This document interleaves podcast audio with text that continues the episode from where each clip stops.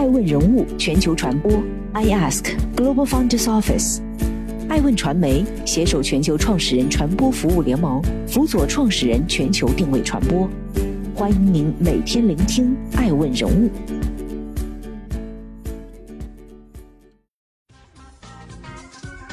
Hello，大家好，欢迎大家的守候。本期播出的是爱问全球人物盘点，中美高层战略对话。公募基金规模创历史，九零后炒熊一只最多赚数万元。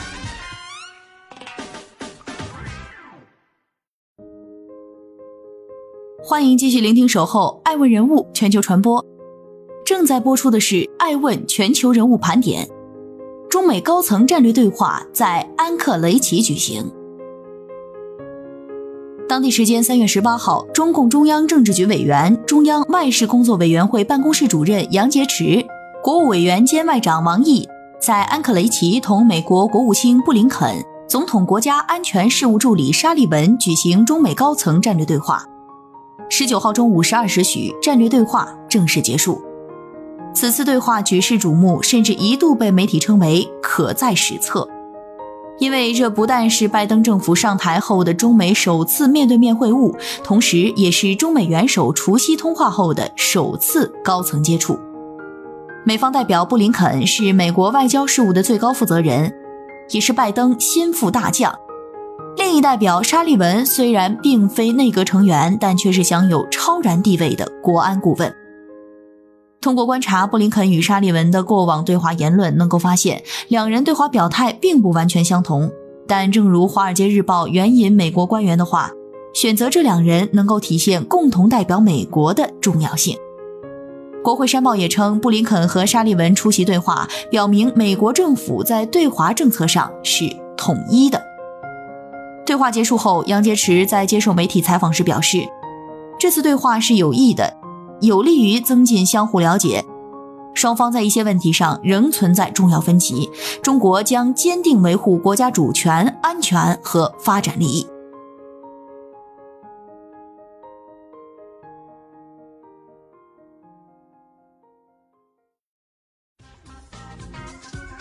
欢迎继续聆听《守候爱问人物全球传播》，正在播出的是《爱问全球人物盘点》。LOT 云平台涂鸦智能登陆纽交所。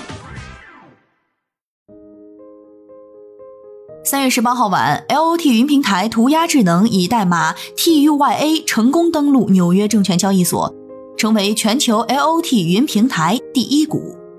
据悉，在本次 IPO 中，涂鸦智能总计发行四千三百五十九万股美国存托股票。摩根士丹利、美银和中金担任本次 IPO 的联席主承销商，老虎银行和招银国际为副承销商，承销商总计享有六百五十三点八五万股 ADS 的超额配售权。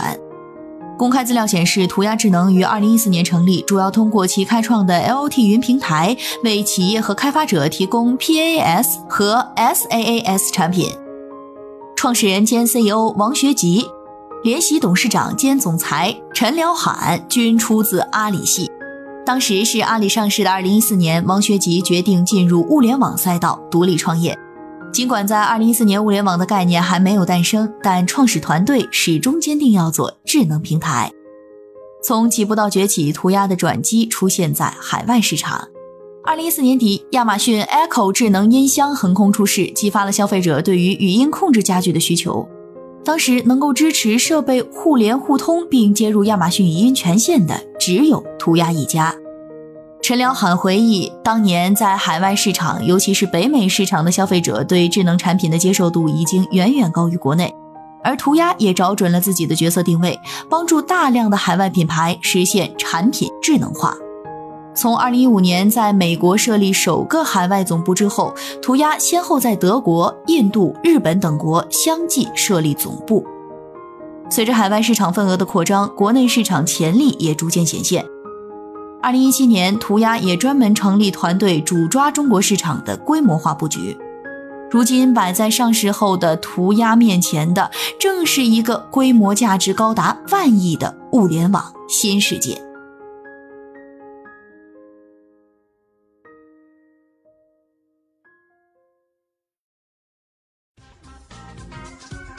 欢迎继续聆听《守候爱问人物全球传播》，正在播出的是《爱问全球人物盘点》。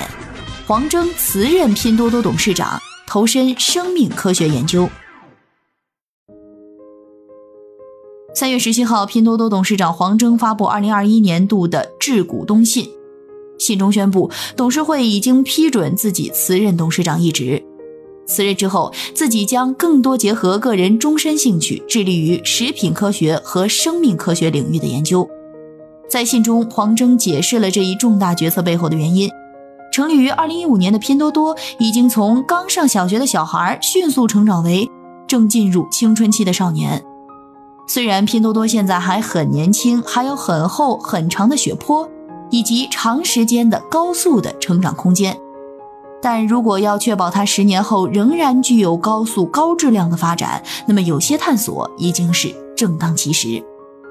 我作为创始人，跳脱出来去摸一摸十年后路上的石头，可能是比较适合的人选。受黄峥辞任的影响，拼多多股价一度跳水百分之十五。不过，有接近拼多多内部的人士表示，公司对黄峥的离职并不意外。此前，他已在小范围内多次表达过离任的想法。离任归离任，但辞去所有职务的黄峥依然持有着百分之二十九点三的股份，稳坐拼多多第一大股东的位置。此外，信中还透露，接替黄峥的是拼多多联合创始人、现任 CEO 陈磊，自二零一六年起担任拼多多 CTO，并在二零二零年七月担任 CEO。他与黄峥是在美留学时期的同学。据了解，两人不仅师从同一位导师，并且至少合著过三篇论文。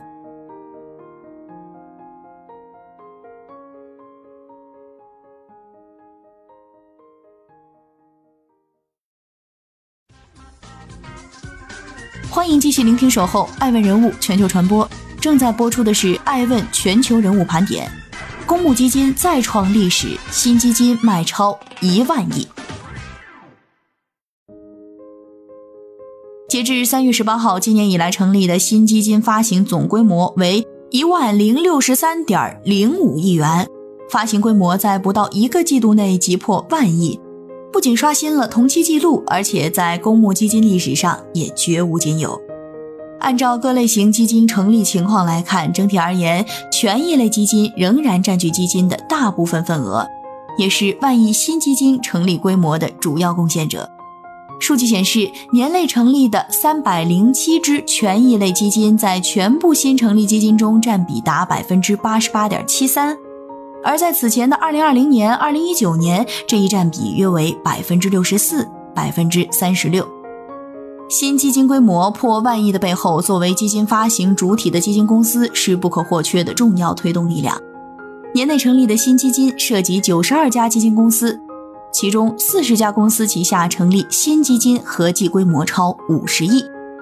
面对公募基金的井喷态势，业内人士呼吁，在行业处在大发展之际，更应保持敬畏和克制，积极提升核心竞争力，以长期稳定优异的业绩。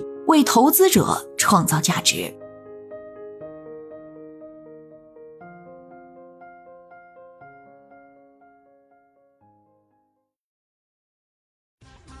欢迎继续聆听《守候爱问人物全球传播》，正在播出的是《爱问全球人物盘点》。炒积木熊，一只可赚数万元，零零后、九零后的投资新方式。在股市震荡、基金大跌之际，不少九零后、零零后将投资目光转移到了玩具熊的身上。Bear Brick，中文名译为积木熊，是二零零一年八月由日本麦迪康公司推出的一款玩具。因与全球不同领域的品牌联名推出合作款，不少明星网红也成为这只玩具熊的粉丝。本来小众的熊也由此破圈，开始走向大众视野。积木熊分为多种规格，其中百分之一千规格颇受欢迎，国内发售价平均在三千五百元到四千元之间。然而运气好的话，倒卖一只也可赚到数万，甚至在某交易平台最高价格一度接近十七万。最近几年受欢迎的潮品层出不穷，不过也应注意，这些潮品玩具其本质仍是工业流水生产线上的商品。其在二手市场中的溢价也不乏有炒作成分。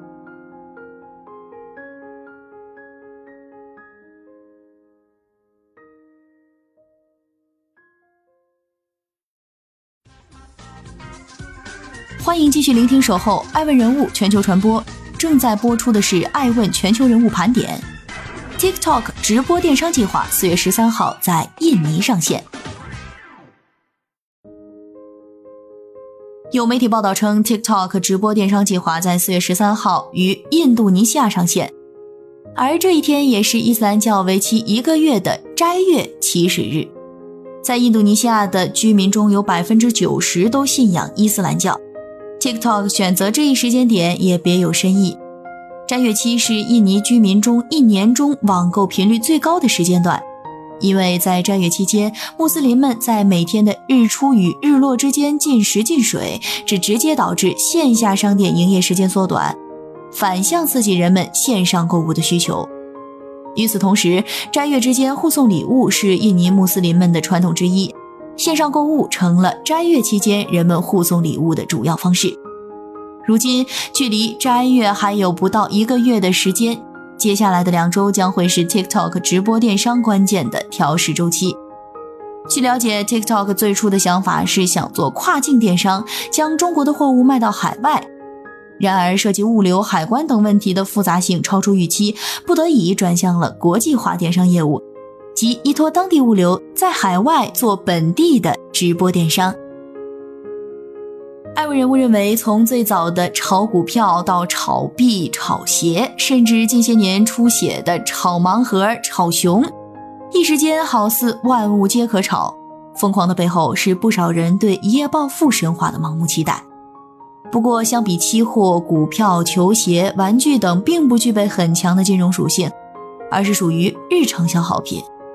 与其期待幸运之神降临，不如擦亮眼睛，看清炒货风潮背后的隐秘利益链条，避免沦为被收割的韭菜。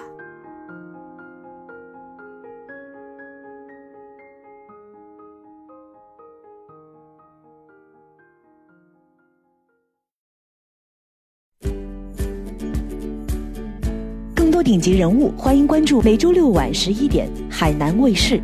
同步在学习强国 APP 直播，更多完整内容欢迎关注爱问官网 iask-media.com。